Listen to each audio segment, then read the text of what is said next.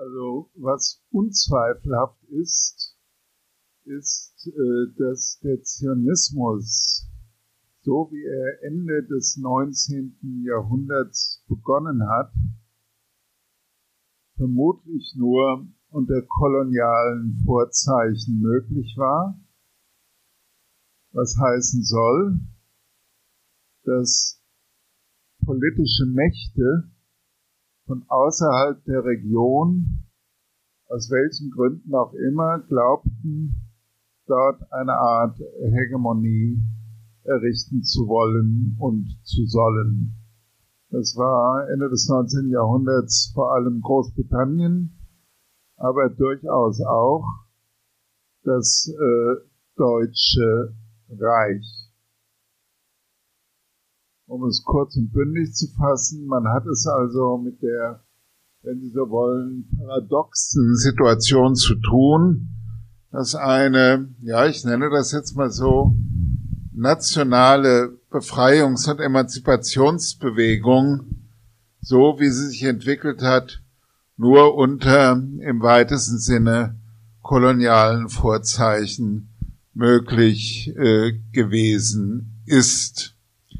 Was aber gerne nicht gefragt wird, ist, was wäre eigentlich gewesen, wenn äh, das Osmanische Reich nicht im Ersten Weltkrieg eine Niederlage erlitten hätte oder nicht. Und zionistische Emissäre haben sich durchaus auch um die Zustimmung äh, des Osmanischen Reiches bemüht. Wäre das dann auch Kolonialismus bewegen, müssen wir nicht sagen, dass das Osmanische Reich auf seine Art und Weise auch ein Kolonialstaat gewesen ist. Also das sind die äh, Gründungsvorbedingungen. Dann kommen wir aber zu der äh, Politik des Staates Israel seit seiner Gründung 1948 folgende.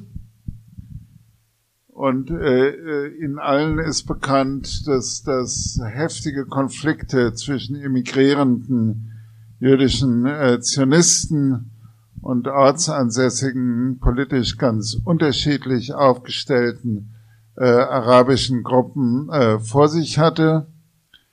Es kann auch kein Zweifel daran bestehen, dass im Verlaufe des dem Staat, neu gegründeten Staat Israel von den umgebenden arabischen Staaten aufgezwungenen Krieg des zur Flucht und Vertreibung von 700.000 palästinensischen äh, Arabern äh, gekommen ist. Das kann man dann unterschiedlich äh, titulieren und darüber gehen auch in Israel selbst äh, die Meinungen heftig auseinander. War es Flucht, war es Vertreibung, war es gezielte ethnische Säuberung? Die Historiker streiten sich darum heftig. Meiner Meinung nach war das alles zwar also politisch durchaus problematisch und sicher nicht zu begrüßen, aber noch keine Form von Kolonialismus. Der interessantere Fall, äh, der nun heute die Welt umtreibt, ist die wiederum den Staat Israel von arabischen Staaten, hier Syrien und Ägypten vor allem, ein bisschen auch äh, Libanon, aufgezwungene Krieg von 1967, der dann äh, zur Eroberung und immer stärker äh, jüdischen äh, Besiedlung der sogenannten Westbank geführt hat. So, jetzt sagen die einen, das ist eine Kolonie. Äh, Israel selbst sagt, nein, das ist keine Kolonie, das ist eben Besatzungsstatus. Allerdings, wenn man sich jetzt äh, in die Feinheiten des Völkerrechts einlesen würde, ist es völkerrechtlich, wenn ich das richtig überblicke, vielleicht kennt sich da jemand noch besser aus, äh, nicht üblich, dass in den Besatzungsgebieten im normalen zwischenstaatlichen Kriegen auch äh, gesiedelt wird. Das ist aber, abgesehen davon, dass das äh, die Möglichkeit eines palästinensischen Staates im engeren Sinne immer unmöglicher macht, ein Problem, das die Bewohnerinnen und Bewohner der Westbank, und darauf lege ich jetzt großen Wert, im Unterschied zu den arabischen Bürgern des Staates Israel deutlich weniger Rechte haben. Wenn man es jetzt genauer haben will, würde man sich nochmal ansehen, wie das Verhältnis von jüdischen und äh, arabischen, muslimischen oder christlichen Bürgerinnen und Bürgern des Staates Israel ist. Und da kann man dann lange diskutieren. Wenn man es positiv sehen will, dann müsste man einräumen, dass zwischen Marokko und Indonesien es mit Ausnahme von Tunesien kein einziges muslimisches Land gibt, in dem äh, muslimische Menschen so viele Freiheits- und Bürgerrechte genießen wie im Staat Israel in den Grenzen von 1967.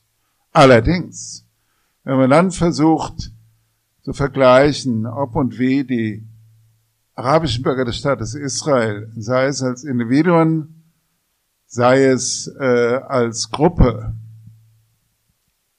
im Vergleich zu den jüdischen Einwohnern äh, stehen, dann wird man sagen, dass es da durchaus äh, bestimmte Benachteiligungen äh, gibt, sei es was die Finanzierung des Bildungswesens angeht, sei es was die Einschränkung von Besuchen von Familienangehörigen angeht, die äh, aus der Westbank äh, kommen, sei es, wie gesagt, was die Finanzierung des Bildungswesens angeht. Und nicht zuletzt, wenn man sich das von der Regierung Netanyahu noch verabschiedete Staatsbürgergesetz ansieht, das vor einigen Jahren also verabschiedet wurde, das Arabisch als zweite Amtssprache des Staates ausgeschaltet hat und also Hebräisch als einzige Staate, also als einzige Sprache postuliert. Also da gibt es gewisse Benachteiligungen, aber der sonstige bürgerrechtliche Status einschließlich der Integration auch in akademische Berufe,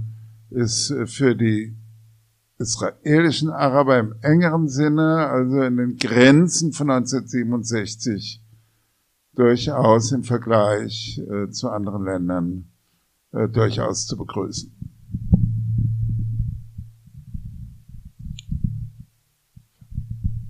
Umblick neben den, neben den Differenzierungen im Einzelnen, die Sie gerade vorgenommen haben, man könnte das sicher noch weiterspinnen, wenn man jetzt einschlägige Kolonialismustheorien, darauf referieren Sie ja auch dann im Buch, eingehen, also begriffliche Differenzierungen weiter vornimmt. Sie haben auch die historischen jetzt vorgetragen.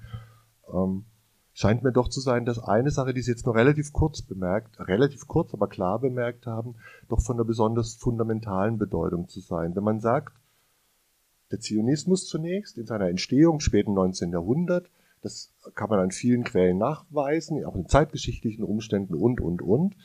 Ähm, hat deutlich koloniale Züge. Gleichzeitig ist er ja unstrittigerweise ähm, der Zionismus eine Reaktion auf den Antisemitismus in den europäischen äh, Ländern, auf die Pogrome in Russland, auf die Dreyfus-Affäre und, und, und. Ähm, so dass er, Sie haben das, finde ich, richtige, für mich meine Begriffe richtige Wort dafür gewählt, dass der Zionismus eben auch äh, konstitutiv die Eigenschaft eines Befreiungsnationalismus hat. Es ist eine nationalistische Antwort auf die gescheiterte Emanzipation der Jüdinnen und Juden in Europa. Wenn man diesen Doppelcharakter gleich konstitutiv, das nicht das eine ist marginal, das andere konstitutiv, dieser Doppelcharakter einerseits ein, jetzt kurz gesagt, koloniale Vorstellung, ein koloniales Projekt im späten 19. Jahrhundert, andererseits eine befreiungsnationalistische Antwort auf eine Unterdrückungssituation ist, muss dieser Doppelcharakter eigentlich dazu führen, ähm, tatsächlich die Frage des Kolonialismus im Zionismus in Israel systematisch anders einzuschätzen, als man das mit Blick auf das britische Empire, das Deutsche Reich, das Osmanische, die Französische Republik und, und, und anführt, wo dieser andere Aspekt, der schlechterdings keinerlei Bedeutung hat.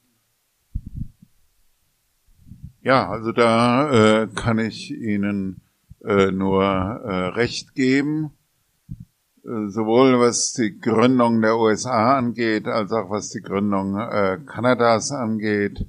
Immerhin neue Staaten. Äh, wenn man sich dann wiederum die kolonialen Bewegungen etwa unseres eigenen Landes Deutschlands ansieht, also da sind jetzt in letzter Zeit einige interessante Publikationen rausgekommen, von äh, Jürgen Zimmerer, zuletzt auch von Götze Ali, was den deutschen Kolonialismus im südlichen Pazifik angeht, äh, dann äh, waren das allesamt in allerkeinster Weise ähm, befreiungsnationalistische Bewegungen, wenngleich man einräumen wird, dass im einen oder anderen Fall Menschen, äh, die sich in ihren Mutterländern unterdrückt gefühlt haben, äh, dann in diese neu gegründeten Staaten, wenn so will, in die Kolonien gegangen sind, in der Hoffnung, äh, dort besser gestellt zu sein. Es war für mich ein interessanter historischer Zufallsfund, um äh, herausgefunden zu haben, dass der erste Staat, der das Frauenwahlrecht eingeführt hat, äh, Neuseeland gewesen ist, 1897, also lange äh, bevor das in den klassischen europäischen Staaten äh, der Fall gewesen ist. Also da mag es so ein Element gewesen haben, aber gerade wenn man sich äh, Staaten äh, wie die USA ansieht, dann sieht man, dass das nicht nur einherging äh, mit der Verdrängung, da könnte man noch eine gewisse Parallele ziehen, äh, der Urbevölkerung, sondern nicht zuletzt auch mit der Möglichkeit, dort eine nach unseren Begriffen menschenrechtswidrige Praxis wie die der Sklaverei zu institutionalisieren, die in äh, Großbritannien äh, gegen Ende des 18. Jahrhunderts allmählich, also moralisch nicht mehr vertretbar war. Lassen Sie uns diesem, diesem Thema noch einen Moment nachgehen. Vorweg aber, ich meine, eine Pointe dieser Überlegung ist ja, dass er typischerweise Menschen, die sich linksorientiert äh, sind, Befreiungsnationalismus mit Sympathie und Solidarität typischerweise äh, begegnen, auch mit guten Gründen. Das sind ja die Unterdrückten, die sich nach einer Lösung suchen, um es mal ganz abstrakt zu formulieren. Dass aber die Rede ja auch in äh, die Rede, die verkürzende Rede dann, die vereinzeigende Rede vom Kolonialismus Israels oder des Zionismus, ähm, diese Seite eben dann auch nicht vernachlässigen darf.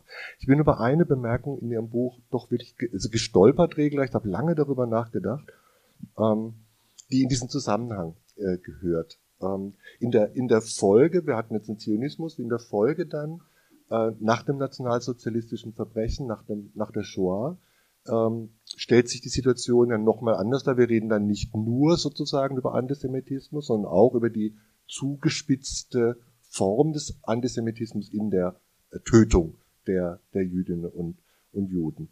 Ähm, und Sie schreiben, nachdem Sie das erörtern, in der zusammenfassenden äh, Formulierung, denn anders als gemeinhin, nicht zuletzt im Nachkriegsdeutschland, immer wieder angenommen, ist der Staat Israel zwar nach dem Holocaust, aber nicht wegen des Holocaust gegründet worden.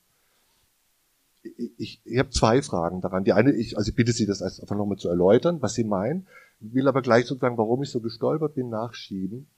Ähm, auch wenn der Holocaust nicht in diesem kausalen Sinne die Ursache der Staatsgründung ist, wird doch also für mich als nicht-jüdischer, sozusagen geborener Deutscher, auch geborener Christ, ähm, das heißt jemand, der in, der, äh, in dem kulturellen, politischen Zusammenhang hineingeworfen wurde, der zutiefst mit dem Antisemitismus und eben auch mit der Shoah äh, verknüpft ist, ähm, kann ich über Israel nicht, nicht ohne die Shoah nachdenken.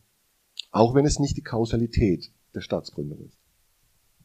Ja, das ist richtig. Also der äh, Staat Israel, äh, der erhebt den Anspruch und das Verbrechen, äh, dass Jüdinnen und Juden auf der ganzen Welt, äh, wenn sie denn äh, antisemitisch äh, verfolgt oder beleidigt werden, in diesen jüdischen Staat gehen können. Wobei ich dem gerne noch eine nicht unproblematische Fußnote anhängen würde, sofern sie rausgelassen werden. Also man geht dann immer auch in diesem Konzept von einem Antisemitismus aus, der die Juden vor allem weghaben will. Und gerade wenn man sich jetzt das äh, nationalsozialistische Deutschland und das nationalsozialistisch beherrschte Europa ansieht, da äh, wollten nun also die Machthaber, die nationalsozialistischen Antisemiten, die Juden gerade nicht mehr äh, nach äh, Palästina ausreisen lassen und wer sich mit der Geschichte genauer auseinandersetzt, weiß, dass auch unter den Nazis da sowas wie altertümlich gesprochen einen Kampf zweier Linien gegeben hat. Also äh, bringen wir sie hier um oder lassen wir sie äh, doch noch raus. Und sonst haben wir ja darüber geredet, Herr Holz. Also die Idee des jüdischen Staates entsteht Ende des 19. Jahrhunderts. Und äh, wenn wir jetzt doch nochmal auf die Kausalitäten zu sprechen kommen, ist es natürlich interessant, äh, sich das Abstimmungsverhalten in den Vereinten Nationen 1947 äh, ansieht. Da ist es nämlich so, dass es zu dem Teilungsbeschluss von Palästina nie und äh, nimmer gekommen wäre, äh, wenn nicht die auch noch stalinistische Sowjetunion äh, und die Satellitenstaaten für den Teilungsbeschluss äh, gewesen wären.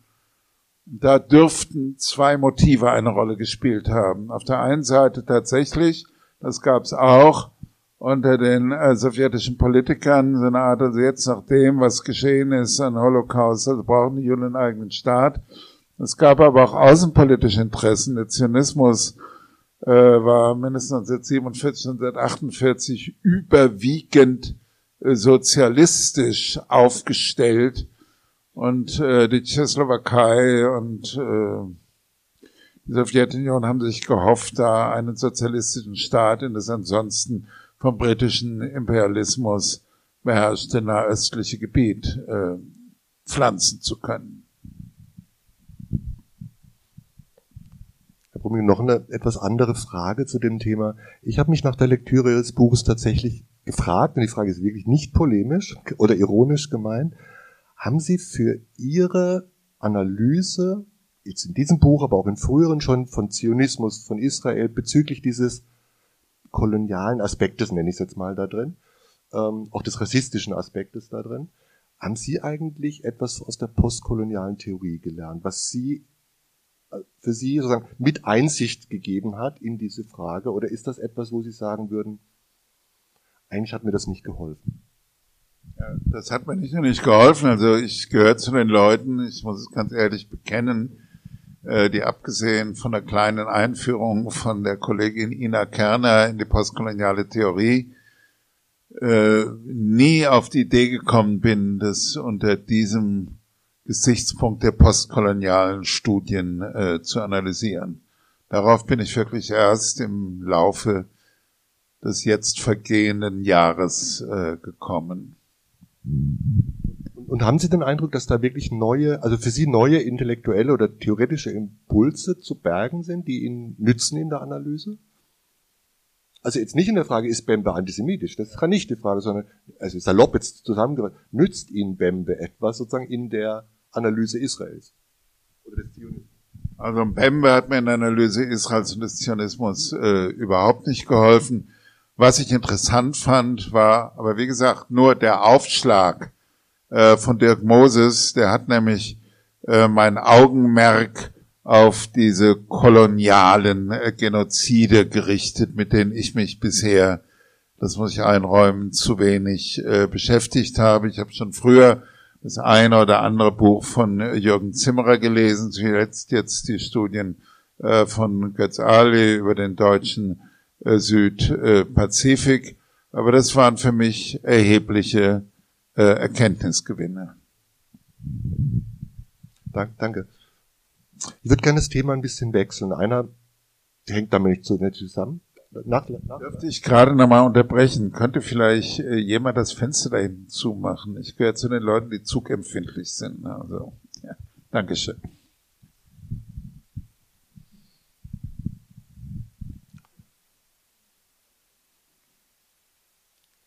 Denke, bereits alles, was wir schon besprochen haben, ist für die unterschiedlichen Auseinandersetzungen äh, offensichtlich relevant. Der, der, größte oder der Daueraufreger in diesen Debatten war ja auch einer der Vorwürfe etwa an Bembe, ähm, John Judith Butler und andere auch äh, vorher, ist die, ist die Frage nach BDS und Verhältnis dazu. Ich würde gerne darüber die Gelegenheit nutzen, auch, auch hier bei Schwarze Risse, ähm, auch das Thema nicht nicht zu meiden, sondern ganz Gegenteil äh, direkt anzusprechen. Ich muss nicht lange erklären, denke ich hier vor dem Publikum, was BDS ist, Boycott, Disinvestment Sanctions. 2005 von 170 palästinensischen Organisationen, man sagt oft an der Stelle zivilgesellschaftlichen Organisationen, dazu vielleicht nachher mehr, ähm, als Solidaritätsaufruf an die Welt gerichteter Aufruf, der, der drei Forderungen, ähm, um drei, drei Forderungen erhebt Erstens Beendigung der Besatzung. Zweitens Gleichberechtigung der palästinensischen Staatsbürgerinnen mit den israelischen. Und drittens Rückkehrrecht für alle Flüchtlinge. Herr Brummig, würden Sie zum Eröffnen dieses Gesprächsgangs einfach zunächst Ihre Einschätzung von BDS bitte charakterisieren? Also ich war ja einer der ersten deutschen Erstunterzeichner äh, der sogenannten Jerusalem Declaration die sich kritisch mit der IHRA, Antisemitismus-Definition auseinandersetzt und vor allem in ihrem letzten Punkt unterstreicht, dass BDS nicht antisemitisch ist. Das habe ich unterschrieben, aus voller Überzeugung. Aber jetzt kommt das große Aber. Daraus, dass äh, etwas nicht antisemitisch ist, folgt noch lange nicht, dass es politisch richtig ist. Ich halte die Politik von BDS weil es immer ein Fortschritt ist, dass sie keine Bomben schmeißen und nur boykottieren wollen, äh, politisch äh, für äh, grundfalsch. Und zwar, weil sich, wenn ich die Publikationen äh, bisher richtig verfolgt habe, vielleicht weiß das jemand von Ihnen besser, äh, sie sich nicht bereit erklärt oder in der Lage gefunden haben, zu definieren, was die eine Forderung Räumung allen besetzten arabischen Landes bedeutet. Ist das die Westbank? Äh, ist das auch äh, die, Küste um äh, Tel Aviv? Ist das Galiläa? Und das ist jetzt schon oft genug angemahnt worden, aber es ist nichts zu machen. Und dann, äh, wenn man sich äh, Flüchtlingsprobleme auf der ganzen Welt ansieht, also nicht zuletzt, und das ist natürlich eine ganz andere Geschichte, äh, die Flüchtlinge in Deutschland aus dem deutschen Osten, dann ist völlig klar, dass nach Jahrzehnten es sowas wie eine richtige Rückkehr in die verlassenen und aufgegebenen Häuser und Wohnungen äh, überhaupt nicht geben kann. Worüber man politisch meiner Meinung nach, aber ich habe gut reden, ich sitze hier in Berlin, reden könnte, wäre sowas wie eine Verhandlung über finanzielle Kompensationen für die damals äh, entschiedenen äh, Verluste. Aber an eine Rückwanderung ist äh, genauso wenig zu denken wie an eine Rückwanderung der kosovarischen Flüchtlinge, also ins heutige Serbien. Das ist schlicht und ergreifend unrealistisch. Und dann habe ich noch einen Lackmustest, den ich allerdings nicht genau verfolgen kann. Wenn BDS auch nur ein einziges Mal einen israelischen Staatsbürger, eine israelische Staatsbürgerin, die muslimisch oder christlich sind, nicht boykottieren würden, dann wäre es antisemitisch. Weil dann würde es sich in der Tat nicht, wie Sie immer sagen, nur gegen den Staat Israel, sondern gegen die israelischen Juden richten. Also deswegen ist äh, BDS politisch falsch, aber deswegen nicht antisemitisch. Und ich bin dafür eine differenzierte äh, Betrachtungsweise.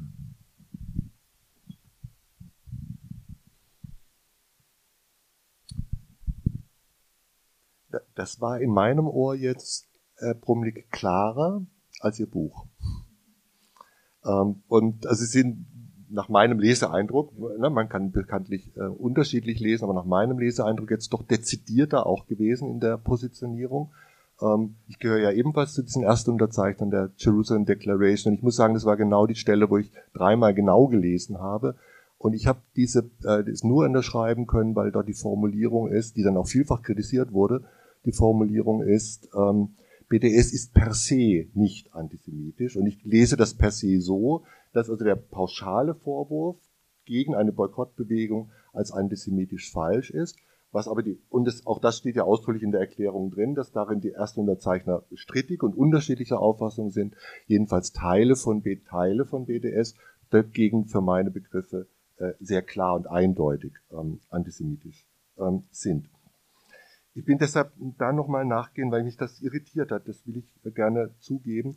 Sie gehen auf den, ja doch kann man so sagen, prominentesten äh, Sprecher ähm, näher ein. Omar Baguti heißt der Mann, der also auch viel in der westlichen äh, Welt wahrgenommen wird als das Gesicht, das Sprachrohr ähm, der palästinensischen Organisation. Sie attestieren Baguti, er sei, er würde immer den gewaltfreien Widerstand ähm, vertreten. Das sehe ich anders. Ähm, will aber zunächst etwa nicht mit neuen Materialien hier jetzt aufschlagen, sondern zunächst einfach ein Stück aus Ihrem Buch vorlesen, weil mich das irritiert hat, wie Sie das, wie Sie das machen. Da würde ich auch nochmal gerne hören, wie Sie wie es denken. Sie, Sie schildern da Baguti als BDS-Kopf oder Vordenker.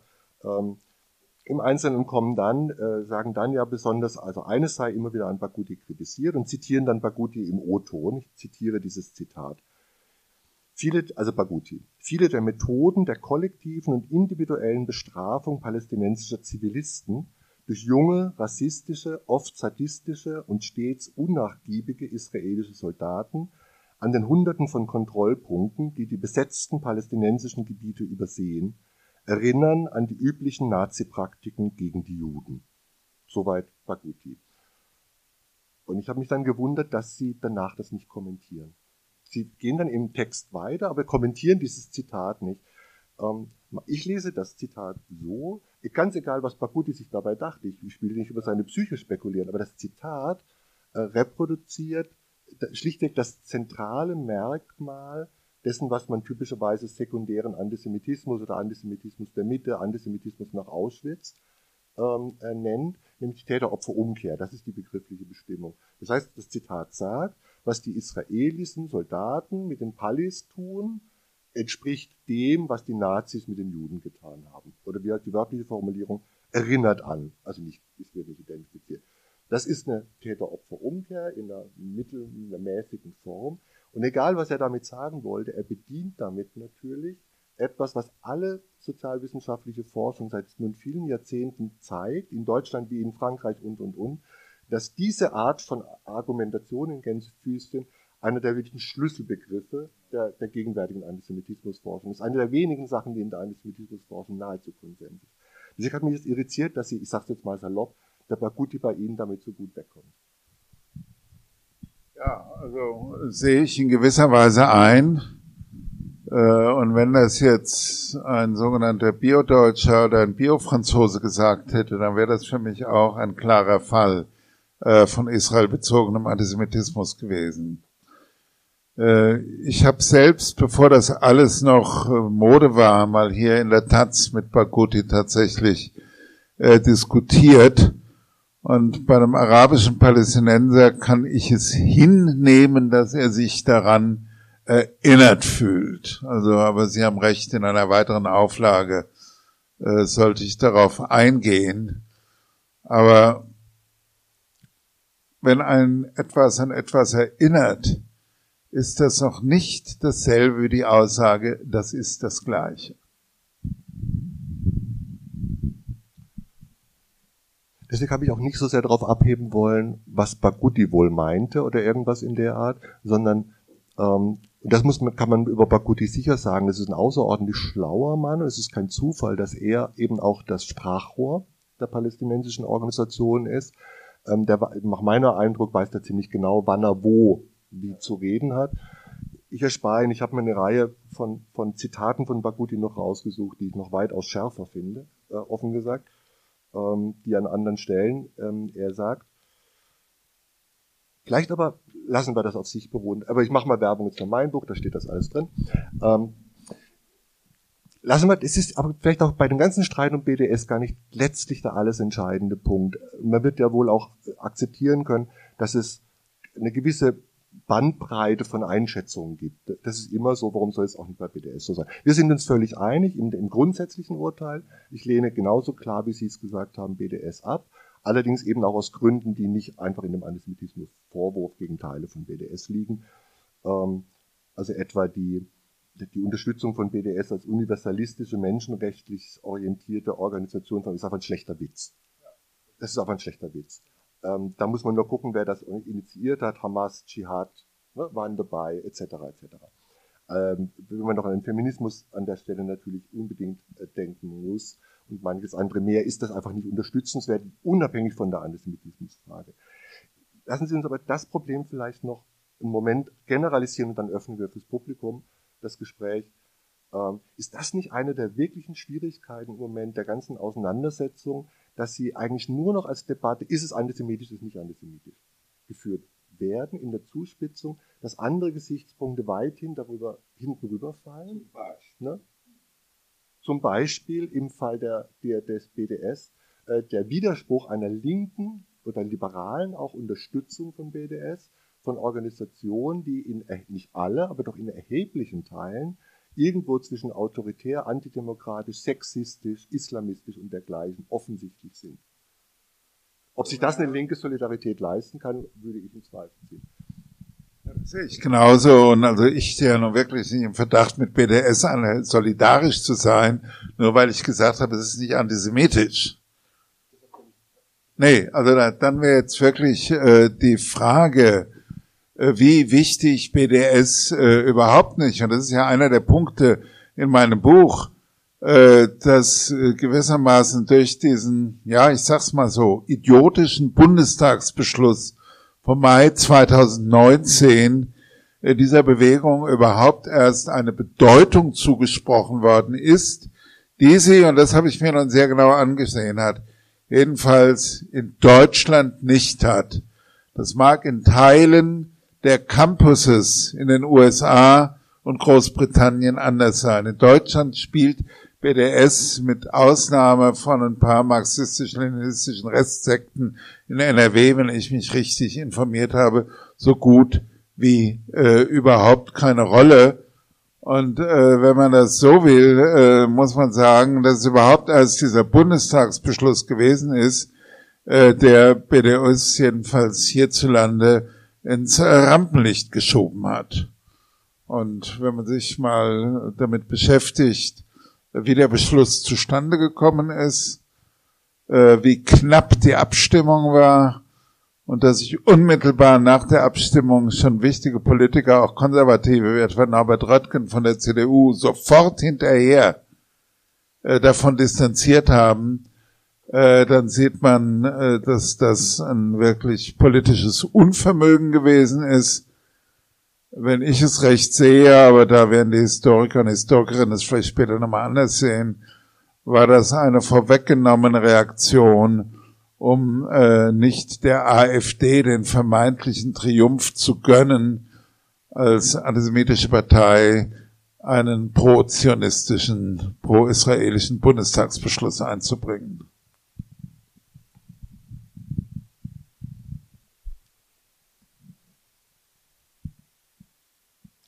Habe mich offensichtlich gerade nicht, nicht, also inhaltlich nicht präzise genug ausgedrückt. Das war überhaupt nicht gegen Sie, sondern mit Ihnen gedacht. Ähm, erneuere deshalb die Frage nochmal etwas anders. Ich wollte Sie noch verleiten zu einer generelleren Einschätzung, ähm, warum diese Debatten eigentlich derart verhärtet und oft auch so wenig produktiv ähm, verlaufen. Ich persönlich für mich kann sagen, die letzten Debatten, die öffentlich so geführt worden äh, sind, ich fand doch weithin den Erkenntnisgewinn für mich, sagen wir mal, bescheiden. Ähm, sie sind sehr polarisierend, sehr scharf.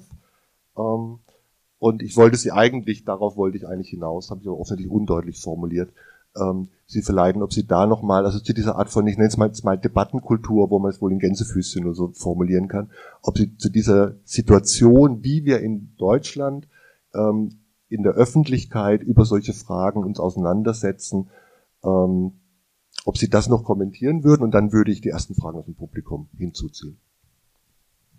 Ich kann das nur so kommentieren, dass ich sage, äh, aus Gründen, die mit der deutschen Geschichte, zumal mit dem Nationalsozialismus und dem Holocaust zu tun haben, äh, wird mehr oder weniger klar, warum man sich in besonderer Weise für Israel-Palästina interessiert obwohl es doch auch staatliche Menschenrechtsverletzungen heute auf dem Globus gibt, die ungleich größer und gefährlicher sind. Ich sage nur ein beliebig herbeigezogenes Beispiel, die Unterdrückung der Uiguren in der Volksrepublik China. Also verglichen damit entschuldigen Sie den läppischen Ausdruck, ist Israel-Palästina Peanuts, ja. Also ich meine, das muss man schon mal sagen. Aber vor dem Hintergrund der deutschen Geschichte ist das sehr einsichtig, auch vor dem Hintergrund, Sie sind also bei den evangelischen Akademien, äh, vor dem Hintergrund dessen, dass natürlich Israel-Palästina, ob uns das jetzt passt oder nicht, äh, irgendwas auch mit unseren religiösen Hintergründen äh, Christentum, Judentum und mehr und mehr auch äh, Islam äh, zu tun hat. Aber das heißt, das Interesse ist gemessen an dem wirklichen Problem, wenn Sie so wollen, unangemessen groß. Aber dann, wenn es auf die Details ankommt, ist dieser Konflikt so kompliziert und so unentwirrbar, äh, dass wirklich niemand der oder die nicht täglich etwa eine linksliberale israelische Zeitung wie Herr Aretz liest, überhaupt nicht äh, weiß, worum es geht. Ich persönlich unterstütze deswegen einen israelischen Philosophieprofessor, der in äh, New York äh, Philosophie lehrt. Der Mann heißt Omri Böhm und hat vor knapp einem Jahr ein glänzendes Buch unter dem Titel Israel, eine Utopie geschrieben wo er den Versuch unternimmt, und ich habe Freunde, die sagen, das ist auch schon längst zu spät, sich sowas wie eine föderative Vorstellung für die Lösung des Israel-Palästina-Konflikts zu machen. Also irgendwas zwischen der Schweiz und äh, Belgien, was ja auch nicht so toll ist. Also man muss, um wirklich instruiert mitreden zu können, muss man sich in einer Art und Weise in die Materie einarbeiten, die für die meisten äh, politisch Interessierten äh, schlicht und ergreifend äh, zu viel Zeit erfordern würde. Ich grüße nochmal ganz herzlich den dritten Stock, den wir hier unten nach wie vor nicht sehen können. Wir wissen aber irgendwie, dass ihr da seid. Ähm, und dass es natürlich beschwerlicher ist, unter den Bedingungen einer Veranstaltung ähm, zu folgen. Also doppelten Dank nach oben, aber Dank natürlich an alle, die ähm, an der Veranstaltung teilgenommen haben. Äh, das ist einfach auch schön, dass so ein Thema ja doch einfach viele Leute auch äh, offensichtlich ähm, interessiert. Dank an den Buchladen, an euch, dass ihr das alles gemacht habt. Ähm, deshalb nochmal auch ein Verweis an den Büchertisch da vorne äh, von Schwarze Risse. Und natürlich letztes Wort, ganz herzlichen Dank, Michael Brummel.